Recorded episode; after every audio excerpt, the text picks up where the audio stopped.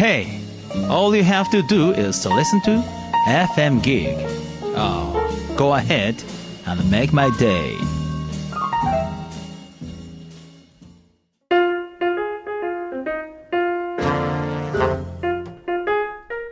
ヌーヤンのハッピータイム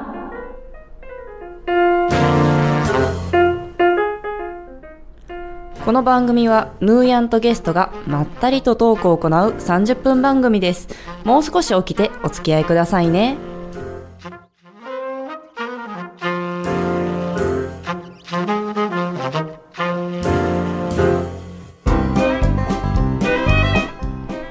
はい、こんばんは。今週も始まりました。ヌーヤンのハッピータイムです。今週のゲストは、あの先週に引き続き書道を通じて人とのつながりを創造するハブ工房の工房長杉さんです。よろしくお願いします。よろしくお願いします。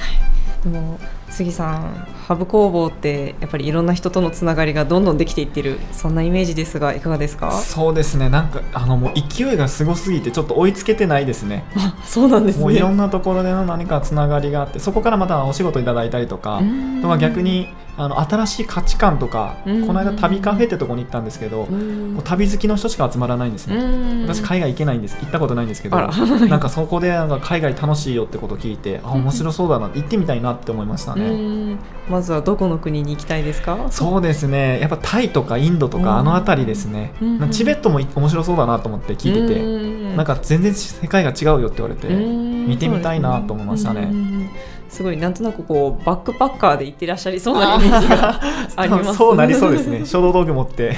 そうですよね。道端で字書いて売ったりとかして そっちの方がなんか意外と売れてるよみたいあな。それなんかちょっと複雑ですね そうですね。はい、ありがとうございます。では今週からちょっと聞いていただいたリスナーの方にハブ工房のちょっとだけ紹介をしていただいてもよろしいでしょうか？はいえっとハブ工房というのがですね、えっと唯一のものを持ってみんなで集まろうということで活動してますハブ工房のハブが、えっと持つのハブで、え現在完了形のハブですねであともう一つ意味があって中心のハブという意味がありますこれはあのハブ空港とかのハブででそういった風にみんなで唯一のものを持ってみんなで集まっていいものを作っていこうとして今この活動はやってます。私はえっと基本的に書道をメインでやってて、うん。あと他に、えー写真家と、えーデザインの人が2人いて、えー基本的に3人でやってます。うん。ということで、えーよろしくお願いします。はい。お願いします。やっぱり工房長というだけあってなんかもう徐々に風格が。いやなんかもう喋りがですね。いやいや喋っていただけるのであの助かりますって言っちゃって。すみません。スネッキーさんも笑ってます。はいそんな感じでオープニングはこんな感じです。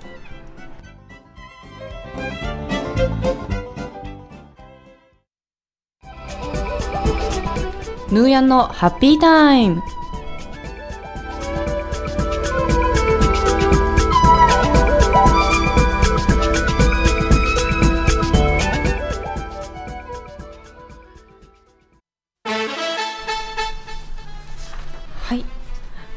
今週も杉さんの方からですねいろいろとお話を聞いていきたいと思いますはい、ただですねお話をしている中でちらっとキーワード出たんですけれども、大阪ゲストハウスさくらのオーナーが面白いっていうそうなんですよ。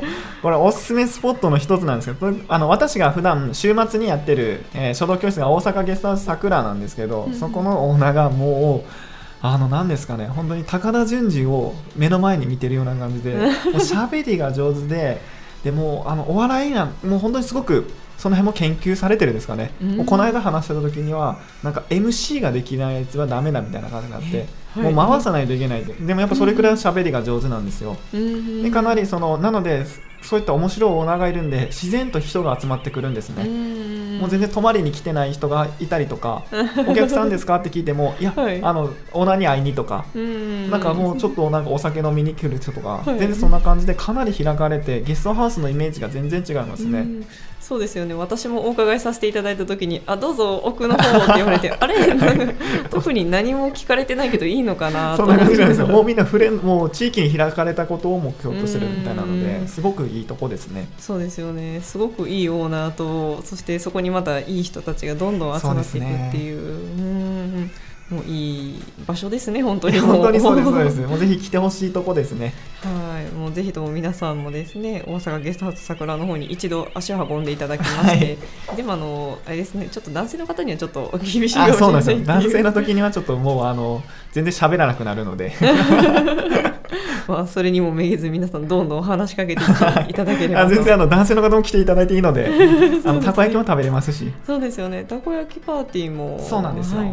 えっと、500円で参加ができるので毎日やってるみたいなので、あ毎日パーティー。参加者がいればやるみたいな感じなのうん。でぜひ参加していただければと思います。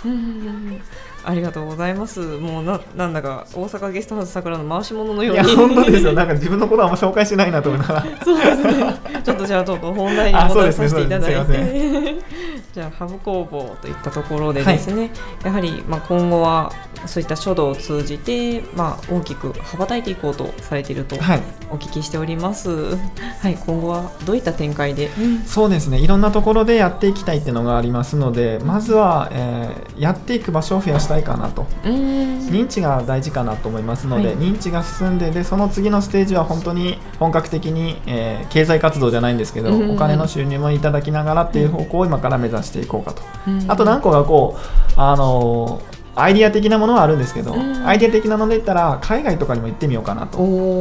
そのやっぱ需要があるのは海外なのかなと書道とか、うん。私の字のスタイルが綺麗に書くことじゃなくてかっこよく書くことなので、うん。もう結構アート寄りなので、うん。海外の方が受けはあるのかなとうん思いながら、今はちょっといろいろこう模索中ですね。そうですね。なんとなく私もあのイメージは書道アーティストっていう。確かにそうですね。はい。すごくまあわた自分が書いた字プラス杉さんが書いた字も最後にねそのあそうですね。はいイベントの最後にはくださったり、はいまたそれを画像とくっつけて提供もしてくださるっていうのをされております。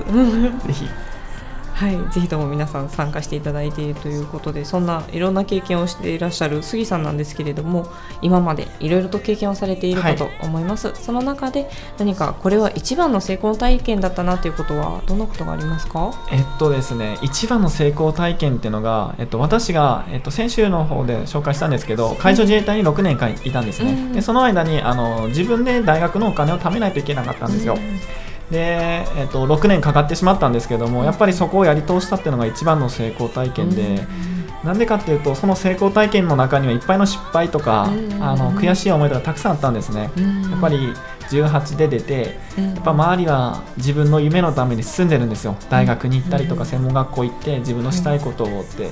でその姿を見れば見るほど悔しいんですね。なんで俺はここにいるんだとか。うん。仕事で失敗した時もこんなはずじゃなかったって言いながらあうん。の一人でなんかあの海上自衛隊なんで船乗るんですけど誰もいない船のところで泣いてたりとか。ーはい。とかそんなことがあったのでそれが一番のそこをやっぱ乗り越えたことが成功でやっぱり今私がここにいるのはその時の仕事の仕方だったり人との関わり方あと自然の関わり方とかもその時に学びましたね。うん。やはりすごいですねもう海上自衛隊で夜海の上で泣くってなかなかできいないね。やなかなかですよ。もう満天の空のあの星の下で泣くんでなんかちょっと絵っぽくなってるんですけどなんかいいいい絵になるんですけどただ泣いてる内容悲しすぎるんで。そうですね。悲しい内容もありないがら。やそうなんですよ。どうでしょう。その何でしょうその悲しい気持ちをこう乗り越えるのって何かこういうことしてましたとかありますか？あーでもやっぱりえっと文字に書いてましたね。うん。日記とかに書いて書き殴ってました。吐き殴って。もうなんかその時の思いをずっともう本当やっぱ願もう今でも読み返すんですけど、うん。やっぱり私ってなんかこうすごくこう、えー、と押さえつけられてる時うん。そうやってなんかやってる時ってあまりいい方向に行ってない時日記にするんですよ。へでー日記に書いててでうん。なんかもう悔しい思いを書き殴るっていうのがあっうんてその頃からなんかずっと言葉に残すっていうのが残ってますね。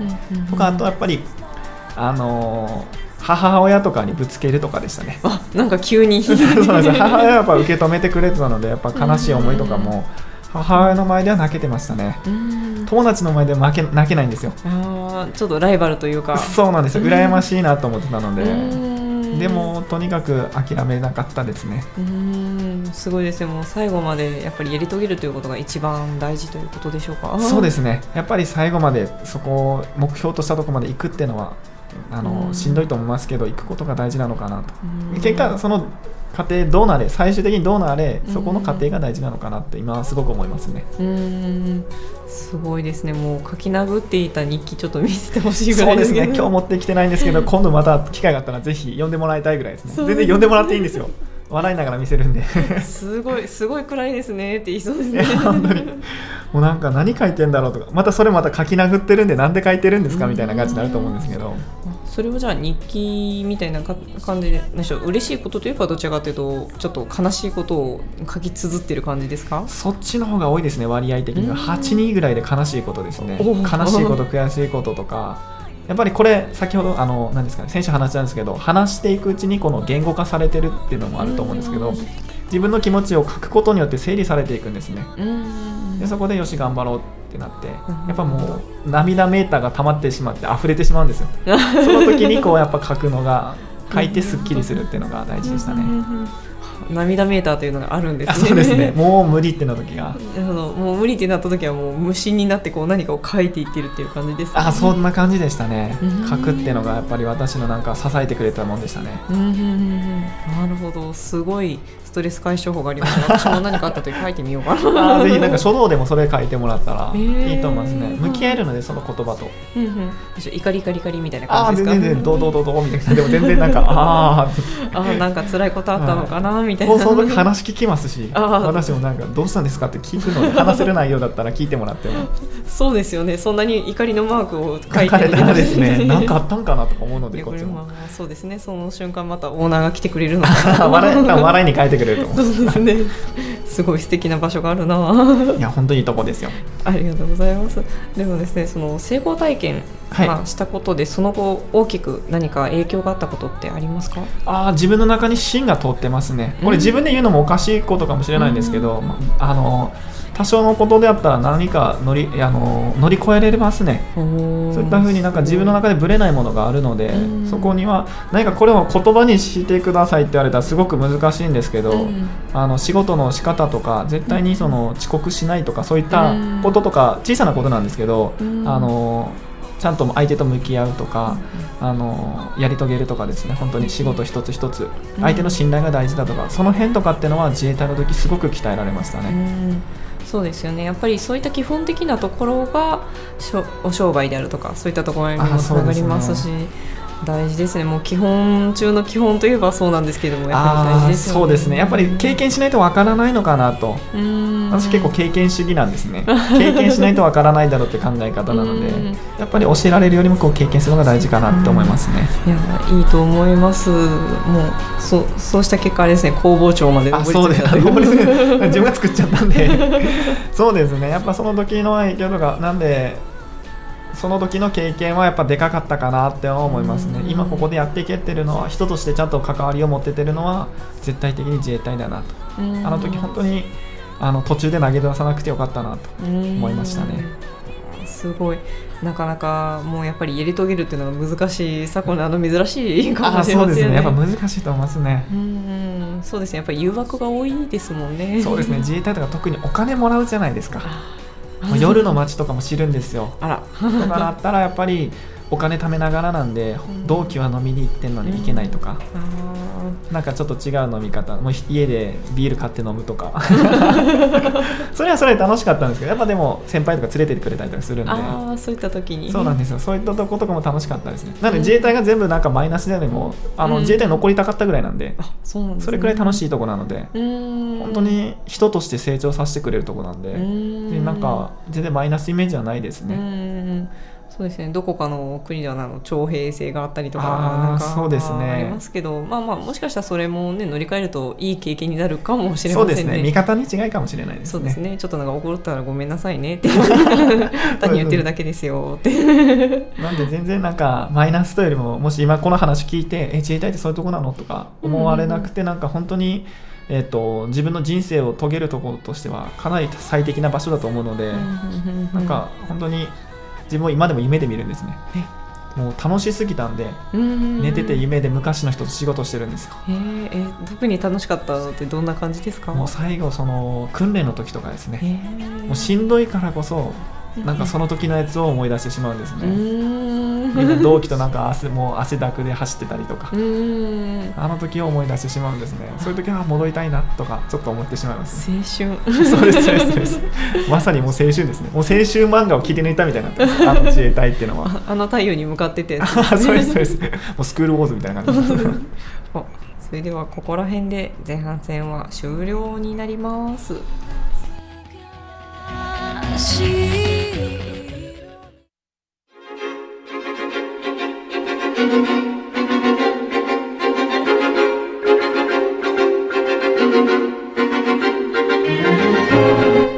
ーヤンのハッピータイム。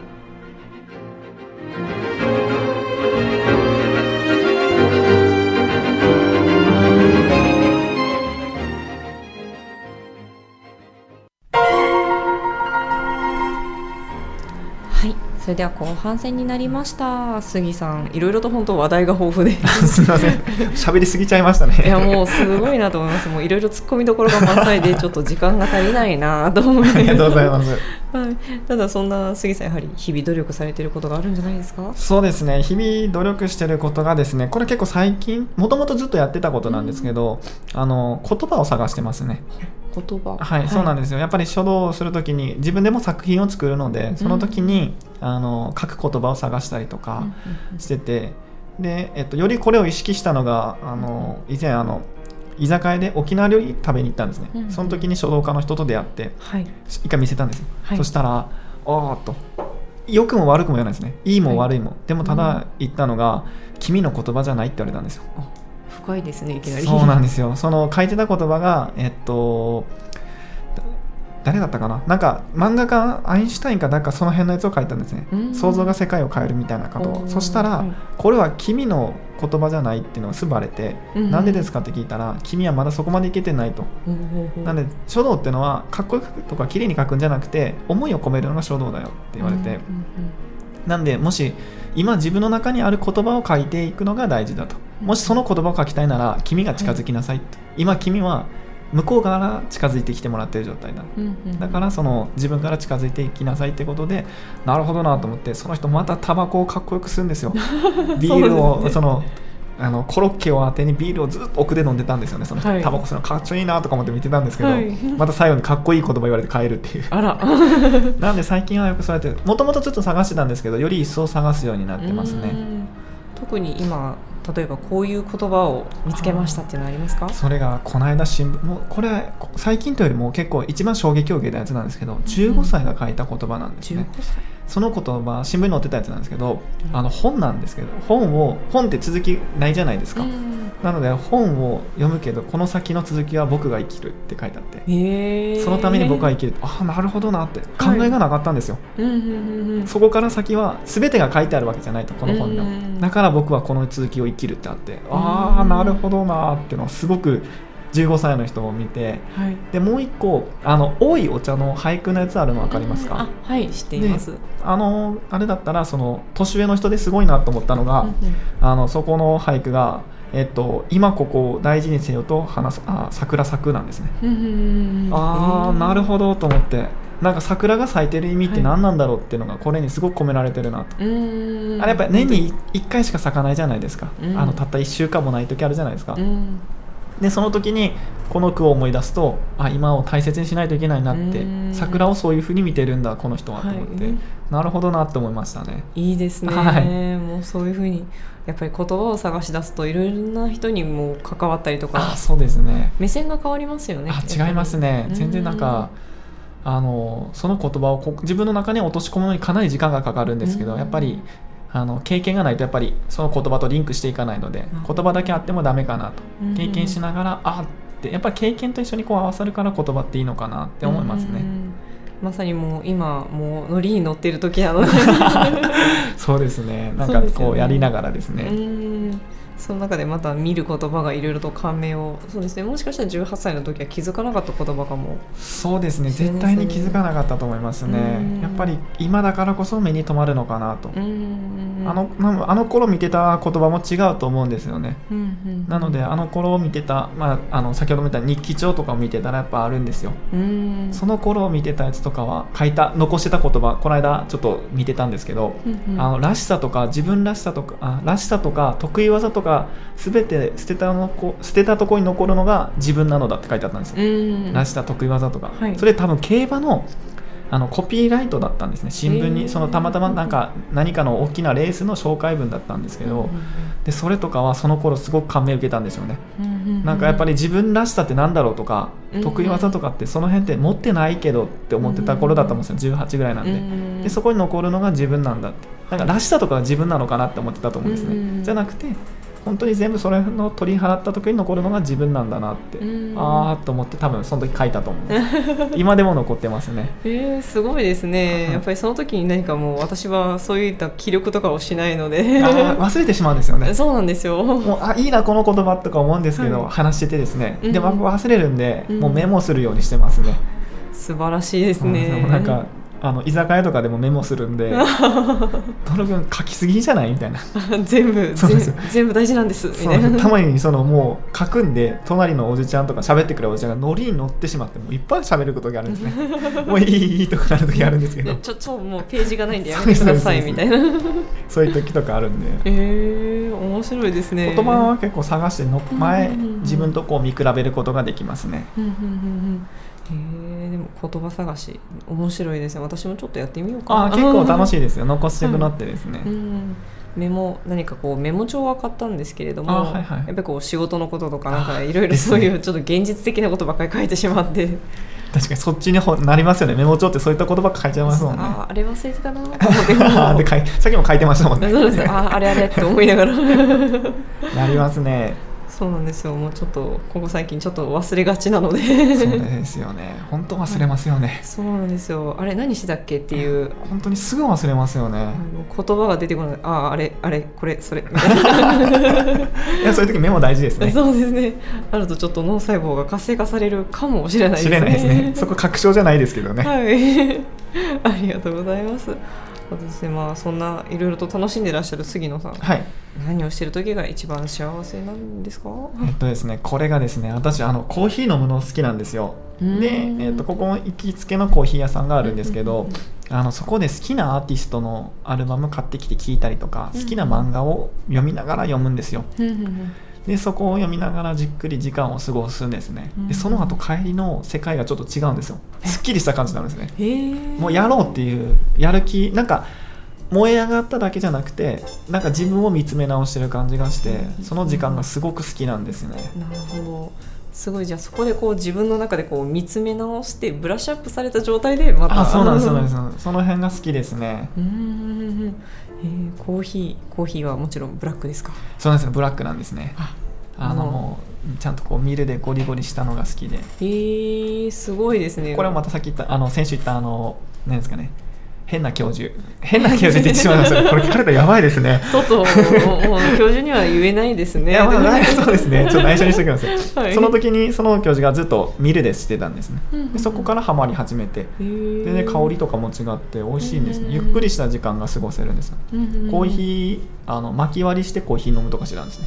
えー、すごいですね。ごくこう見見つめ直せるんですね巻き割りして。るあ単純作業なんですよ巻き割りって。こんな、あの何ですかねアニメとか映画とかって巻きってこう思いっきり斧振り下ろすじゃないですか。パコーンじゃなくて、そうですねあのちっちゃい木とかだったら振り下ろすんじゃなくて叩いて割るんですよ。コンコンコンコンコンってして叩いてパキーンって割れるんですね。うんうんうん。でそれってすごく楽しいんですね。音うん感触が楽しいんで夢中になるんですよ。その時にそれを飲んだ後にコーヒー飲みながらおしゃべりするっていうのをやっててなんかそういったじ多分それが影響でこの今それまた教授の影響ですね。今こう話してみて思ったんですけど。もうまんまと教授に大学そうですそうです。なんで教授はそこで焚き火したりとか火見つめながら一緒におしゃべりして最近仕事どう？みたいな感じで。もうそこの研究室では、えっと割り振られたやつは仕事ってちゃんと読んでたんですね。あ仕事がもうあるんですか？そうなんですよ。なんで私は防災系だったので防災。そうなんですよ。あの海上自衛隊だったんでやっぱ人の命守るってことで。うんでそういった書類作ったりあと子どもたちにそういった防災教育をしたりとかするのだったんでうん「まあ、進行どうなの?」とかコーヒー飲みながらしてたんでなんかすごくあのゆっくりしながらであとそこで先生に悩み聞いてもらったりとかここがうまくいってないとか。ねえ。なんか仕事って何かがわからないですとか。あなんか深いですね。いろいろ相談事が。そうですでそこまでふらあの掘り下げてくれるのが先生だったんですね。うんなんで人と勝負できるのとかなんかそういったのとかもあそこではかなり教わりましたね。う。ん。そうですよね。本当にこう何かこうコーチングをされてるような。あそうですそうです。本当にその方の強みをどうやって引き出そうかっていうのと実際自分の強みを生かして仕事にどうつなげるのかっていうことをまでなんかこう教えてくださっているイメージですそうですね。それも自然とでしたね。うん。3年通ったんですけどいつの間にかできるようになってた。できるようになってたというのも多分先生の中でプランがあったと思うんですね。いやすごい。その先生はもう計画が大切なんですよ。計画を立ててずっとやっていくタイプなので。なので先生としてはでもよく周りの先生からあんま評判良くなかったりとか。あらそうあの人は教育者じゃないとか言われたりとかするんですけどでも自分たちからしたらそこまでかなり自分が寄れば寄るほどちゃんと教えてくれる先生なのでかなりもう他の先生より全然教育者だろうと思うんですけどね。本当に教育の本質を抑えてる先生だなと思う先生でしたね。どうでしょう？じゃあ今後先生になられた時にはちょっと目指すべき先生像に近いですか？いやではないですね。あまだ違うんですか？先生になろうと思わないですね。はい。あれあのやっぱりかなり相手に負担がかかるんですよ。うんすごく思考が思考とそのえっとアリストテレスとか三馬式って言ってその対話でこう答えを求めていく式なうん。そのタイプなのでうん。やっぱり私が目指しているのは中学生なのでうん。かなり難しいレベルなのかな。中学校で実践しようというよりもやっぱり高校大学でのだらうん目指すべき先生ですけどうんその辺はやっぱりちょっと違うかなと。ちょっとわきまえながら。でもまたちょっと違う。違う感じで誰か引っ張っていく時はあの感じかなと思いながらやっていったらいいかなと。はい。なので全然あのあの人を真似しちゃいけないなとか思う時あります。し すごくお話聞いてる限りあいいかもってあ 思いました。でもすごくいい経験をされたということですね。ーそうですね。大学に入ってやっぱそういった経験ってないかなと思ってたんですね。うん。でもやっぱり行ったことによって私滋賀大学なんですけどうん。滋賀大学はすごくいいとこだなと思います。うん。そういった先生に巡り会えてうん。ちゃんと話ししながら。大学の中でも確実にレベルアップはできたかなと。素晴らしいです。はあもう先生に感謝ですね。感謝ですね。ここだけ切り取って聞いてほしいですけどね。そうですね。この部分だけ この部分だけで。教授よろしくお願いいたします。あの変なとか言ったのなしで。本当そうですね。はい。それではここで後半戦終了となります。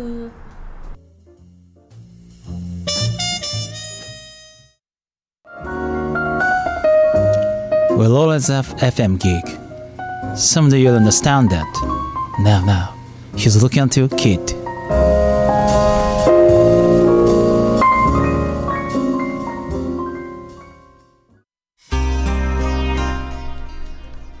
今週も楽しいトークで。